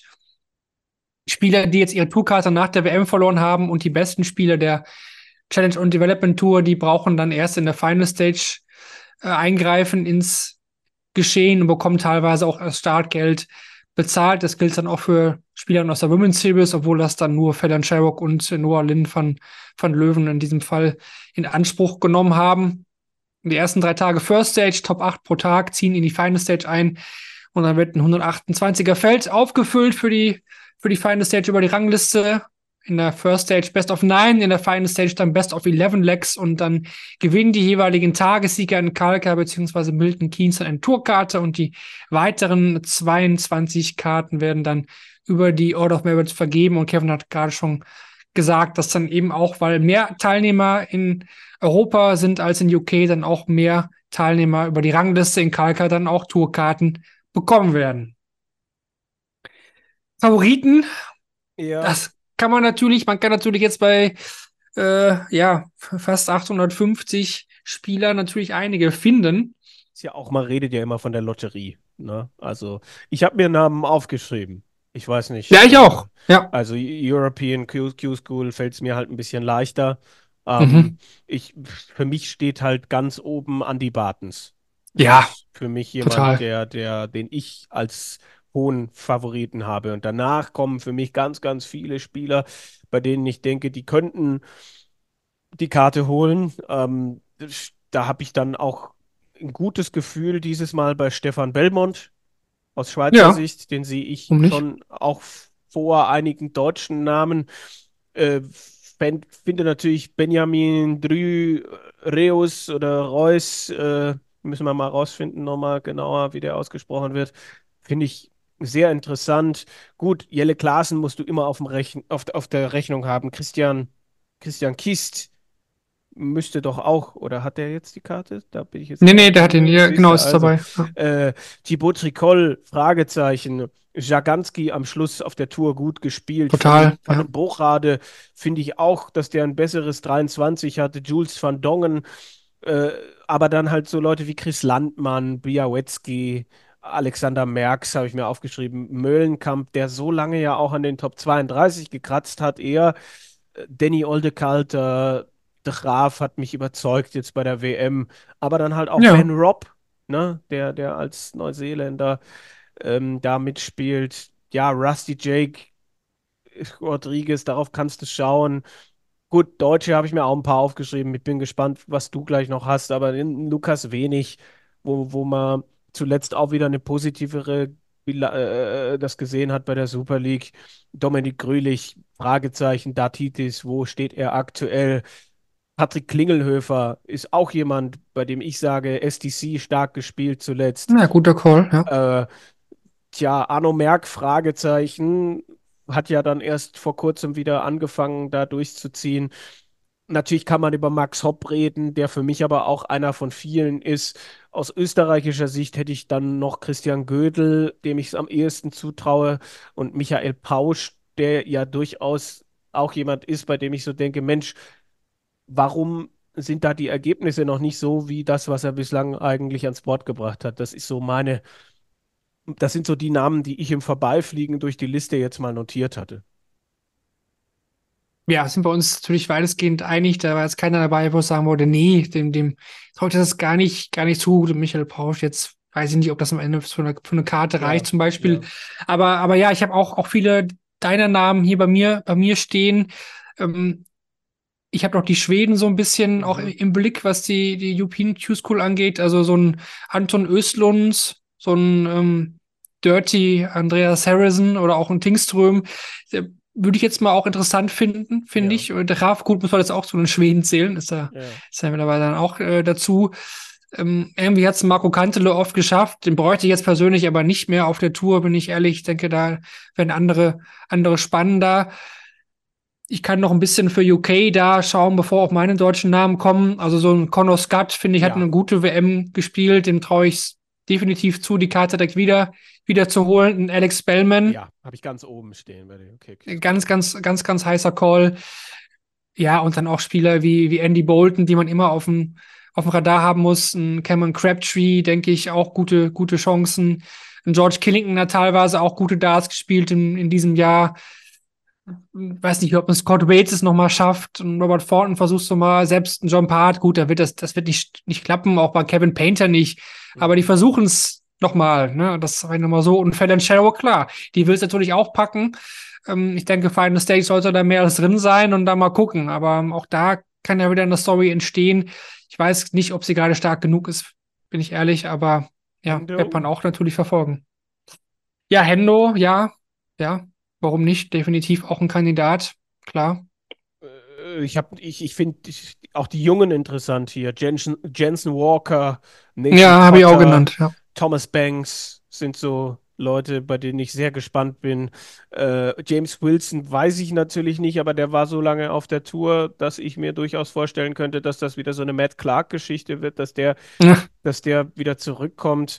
Genauso kann ich mir das, ich weiß nicht, ob ich leider sagen soll, aber kann ich mir das auch bei Steve Lennon vorstellen.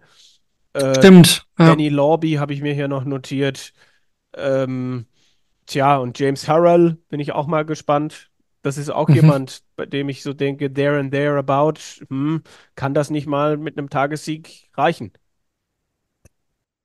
Ja, glaube ich, immer alle internationalen Namen. Ich glaube, hattest du Wittischaf Sedlak, den hatte ich mir jetzt noch notiert, der auch ab und zu mal ganz, ganz gut gespielt hat für, für Europa. Aber sonst haben wir eigentlich alle, Ich habe ich hab gedacht, dass ich genannt. mir schon vorstellen könnte, dass da noch mal jemand gerade aus Tschechien am Ende sein könnte, der sich durchsetzt. Viele Ungarn habe ich jetzt auch gesehen, die auf der Liste stehen, wo ich gespannt sehr bin. viele Belgier auch, ne? Ja, ja, das ist richtig. Tschechen. Äh, total. Da weiß man auch nie.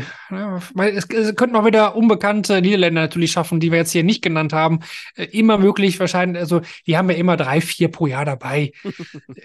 Äh, Jelle Klaassen, glaube ich, auch hat ganz gute Chancen, denke ich. Ein Landmann, ein Kist. Ja, das werden wieder ein paar Niederländer werden. Aber die Frage ist natürlich für uns auch sehr spannend. Kriegen wir einen weiteren Deutschen? Also, wir haben jetzt ja oft, sage ich mal, in den letzten Jahren so Tourkarten ausgetauscht. Da sind mal zwei rausgegangen und dann kamen wieder zwei dazu. Jetzt haben wir gerade sechs, das ist natürlich eine ordentliche Zahl. Aber wir addieren jetzt ja keinen. Wir haben jetzt ja jetzt in diesem Jahr keinen verloren. Das kann nach dem nächsten Jahr, nach 24, wieder ein bisschen anders aussehen. Du hast einige schon genannt. Überhaupt bin ich auch sehr gespannt, auch jetzt mit der Verletzung, die er hatte, ob, er, ob das dann vom Training her, vom Pensum her noch gereicht hat. Lukas Wenig bleibe ich dabei, hat gute Chancen auch, ist für mich auch ein Tourspieler, das kann er packen. Ähm, Grüllich hattest du genannt, und David Schlichten, der sicherlich das schaffen Hm, möchte. Ja, ja. Liam Mandel Lawrence habe ich mir erst noch notiert, der ja sicherlich vielleicht aktuell nicht so ganz stark ist wie schon Mitte des letzten Jahres, aber Ja. warum nicht? Hm. Ein, Kai Gotthard, der glaube ich auch Bock hätte auf die ganze Nummer. So vernehme ich zumindest seine Social Media ähm, Post. Ein Nico Blum kehrt zurück Ja. zur Q-School. Ähm, Den- den weiß ich ich nicht. Den habe ich im Einkaufszentrum getroffen, Anfang, Ende November, wo er mir dann gesagt hat, dass er wieder angreifen will. Und bin ich sehr gespannt, äh, wo das hingehen kann. Kann ich auch schwer einschätzen. Ja, Nico Springer ist natürlich ein Name, den man eigentlich auf dem Zettel hätte, aber wo man mittlerweile jetzt auch nochmal weiß, äh, gesichert weiß, dass der nicht auf die Karte geht. Ja, sehr schade bei ihm. Wäre jetzt auch wieder derjenige gewesen aus deutscher Sicht, den ich da ganz, ganz oben aufgeschrieben hätte. Nico Kurz, da weiß man halt auch nie, ne? Will der? Hat er Lust darauf? Mm, Ole Holtkamp hat ja auch gemeldet. Markus Kessler, Kevin Super League-Spieler. Kevin Münch, äh, Michael Unterbuchner ist auch wieder dabei. Steven Noster hat auch gemeldet. Aber das sind alles so Fälle, wo man denkt, ja, ähm, wäre wär interessant, aber wollen die überhaupt? Wollen die vielleicht auch nur einen Tag spielen? Das, das weiß man nicht. Das ist, das ist eben dieses Jahr auch so ein bisschen schwieriger. Markus Kirchmann hatte ich auch noch jetzt hier, der zumindest äh, sich dann nochmal für ein European Tour Event qualifizieren konnte. Und du hast gesagt, die Schweizer, also Belmont definitiv, Marcel Walpen Walpen. würde ich auch nicht aus der Verlosung nehmen. Hm. Ja. Und Was Gödel ist- bei den Österreichern. Was ist denn mit ähm, äh, Paul Krone? Stand der nicht auch drauf? Ja, genau. Bin auch habe ich hier auch noch. Was, äh, Ton das noch in Ja. dieser jüngeren Liga, äh, Riege, Redi Adams natürlich auch am Start. Mhm. David Schlichting hatten wir schon genannt. Also auch Franz, Franz Rotsch hatten wir den schon. Gerdon, glaube ich. Gerdon. Also da sind schon echt gute Spieler. Es werden auch wieder einige in die Final Stage kommen. Ja. Aber ob es am Ende einer wird, man, man weiß es nicht. Aber ich habe mal so ein, so ein Patrick Klingelhöfer, das sind so, so Außenseiter-Tipps, wo man auch sagen kann. Der hätte ja auch anscheinend Lust auf die Karte. Ja. Schauen wir mal. Also ich glaube, vom Gefühl her haben wir irgendwie immer einen durchbekommen die letzten Jahre. Ja, und bei 18 jetzt, also ich hoffe, dass es dabei bleibt. Ähm, das wäre natürlich ein Zeichen. Ne? Das wäre natürlich sehr interessant, wer da durchkommt. Also ich, ich hätte dieses Jahr keinen, bei dem ich sagen würde, ja, definitiv der aus Deutschland. Aber ähm, gerade bei der Zahl jetzt an denjenigen, die wir am Ende aus Europa kriegen würden, würde ich schon sagen, einen oder zwei könnte ich mir wieder vorstellen. Boah, acht Deutsche auf der Tour, das wäre schon heftig. Ja, da sind wir von der, von der Breite her mittlerweile wirklich ganz, ganz weit oben hinter den Engländern und hinter den Niederländern. Ja, Umfrage zu dieser Folge natürlich dann, wie viele Deutsche holen sich bei der Q-School denn eine Tourkarte? Das äh, gerne wieder zum Abstimmen, zum Mitraten für euch. Und ich glaube, dass wir dann jetzt auch an der Stelle, wie du so schön immer sagst, Kevin, den Deckel drauf machen können auf diese Folge. Ich habe jetzt keinen hier, aber äh, das, das ist eine gute Idee, doch. Also wir müssen uns ja auch nicht im Kreis drehen und dann kann man den Deckel drauf machen. So sieht's aus. Danke fürs Einschalten. Heute WM ist jetzt abgehakt, reden wir dann auch nicht mehr drüber. Dann im nächsten natürlich wieder Q-School, sehr, sehr spannend.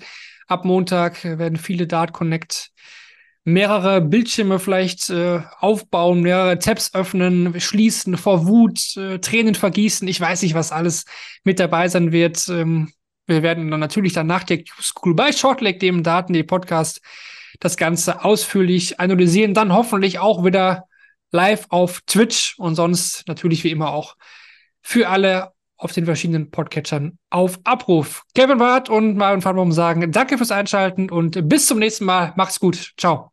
Tschüss.